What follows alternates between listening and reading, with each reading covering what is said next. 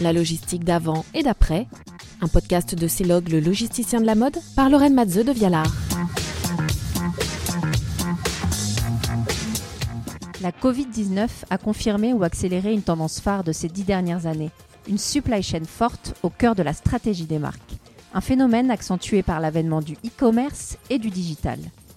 Retour sur la trajectoire de Celog, partenaire logistique stratégique des entreprises, de la mode et du retail en cinq épisodes audio.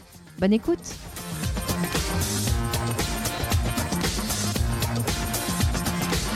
Bienvenue à toutes et à tous pour ce troisième épisode de la logistique d'avant et après, un podcast conçu pour et par le logisticien de la mode Celog. Aujourd'hui, on revient sur un élément clé du développement du secteur et de l'entreprise, la data. Alors, euh, on est avec Bertrand Chabrier, directeur du développement. Bonjour. Bonjour Lorraine. On est toujours à Saint-Malo. Pour discuter de ce sujet, moi, j'aimerais bien qu'on commence à parler déjà de la gestion de cette data. Pourquoi est-ce qu'elle est si importante aujourd'hui chez Celog comme vous le savez euh, certainement, euh, il y a 30 ans, 40 ans, quand on faisait de la logistique, on n'avait pas forcément des systèmes informatisés. Aujourd'hui, euh, la question ne se pose plus et un bon logisticien se doit d'avoir une bonne équipe informatique, des compétences en interne, parce que tout mouvement de stock est bien sûr stocké euh, quelque part. Chaque produit va être scanné et normalement, la plupart des produits ont des codes barres. Il arrive qu'on ait des produits sans code barre, mais on trouve toujours une solution pour les scanner d'une façon ou d'une autre avec des codes barres qu'on va créer ou avec, euh, avec autre chose. Évidemment, ça, ça va générer énormément de données dans nos entrepôts.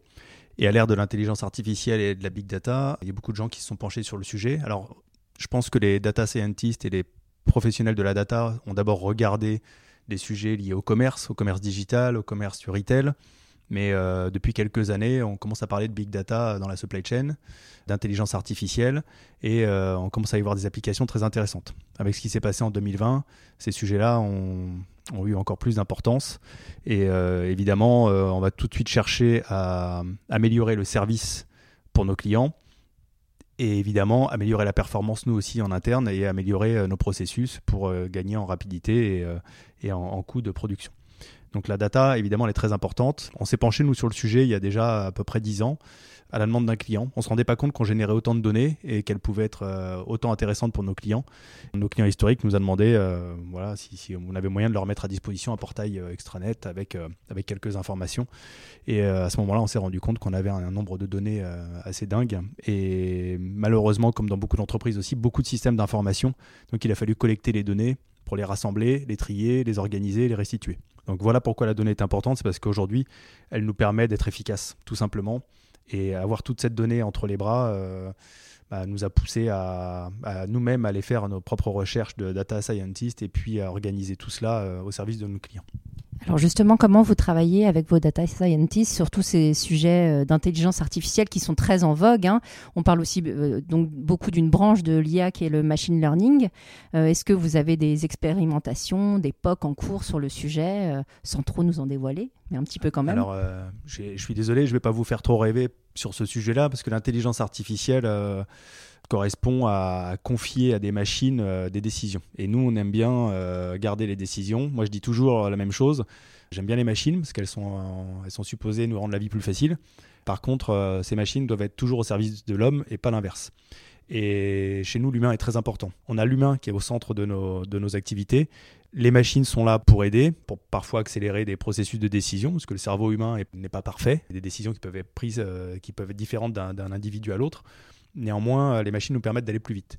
Donc, nous, ce qu'on a fait, c'est que, pour faire simple, il y a quelques années, on était dans on avait les données du passé. Il y a peu de temps, je dirais il y a 3, 4, 5 ans, on se rendait compte qu'on pouvait avoir les données du présent, ce qui était déjà euh, une révolution en fait. Les données du présent dans la supply chain, c'est on sait ce qui se passe partout sur la chaîne. Et quand je dis la chaîne, c'est du fournisseur qui se trouve à l'autre bout du monde jusqu'au client final, quel qu'il soit, que ce soit en e-commerce, en retail ou n'importe quel canal. Avoir cette donnée permet à nos clients de mieux piloter leur supply chain. Nous, on est un prestataire, donc on n'est pas forcément acteur de cela, mais ce qui est important pour nous, c'est de restituer à nos clients toutes les informations pour qu'eux puissent prendre les bonnes décisions et euh, améliorer euh, le service pour leurs propres clients, ainsi que réduire leur facture supply chain. Et on y travaille tous les jours.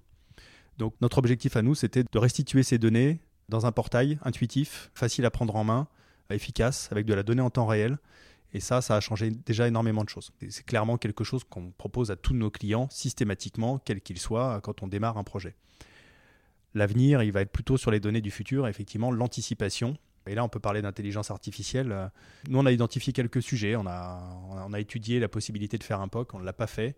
Mais il y a un sujet qui va être la planification des ressources et la planification de l'activité liées à des données euh, historiques, bien sûr, liées à des données du présent. Et nous, on travaille dans la mode, donc on, s'est beaucoup intéressé aussi au, sujet de la météo, qui va avoir un impact euh, assez violent et assez fort sur euh, notre activité à J plus 1, J plus 2. On a vu aussi, la crise l'a prouvé, que c'est difficile de prévoir parfois.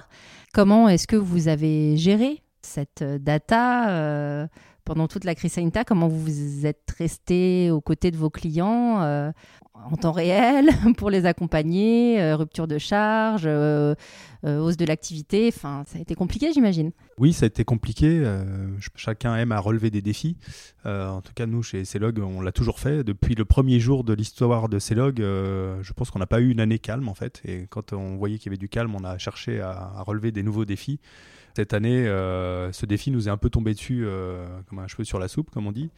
On a dans notre ADN et dans notre historique cette agilité, je le crois. C'est ce qui fait notre force. La mode bouge très très vite en fait. Un, produit dans la mode a une durée de vie de deux mois, donc on ne peut pas se permettre euh, d'avoir une semaine de mauvaise vente ou de mauvaise expédition.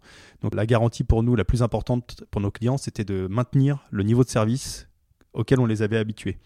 Quand on sait que les parcs de magasins ont été fermés euh, quasiment trois mois dans, l'année, l'activité e-commerce est devenue euh, la plus importante pour tous nos clients. Et donc nous, on a dû transformer notre activité qui était essentiellement du retail, vers essentiellement du e-commerce.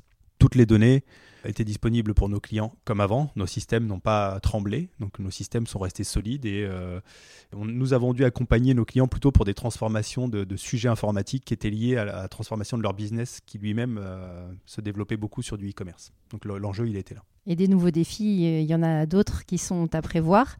Et ça, on le verra dans un quatrième épisode avec euh, Benoît Garçon, le directeur général de CELOG, autour de l'innovation. Merci Bertrand. Merci. Ce podcast vous a été présenté par CELOG en partenariat avec Vox 361.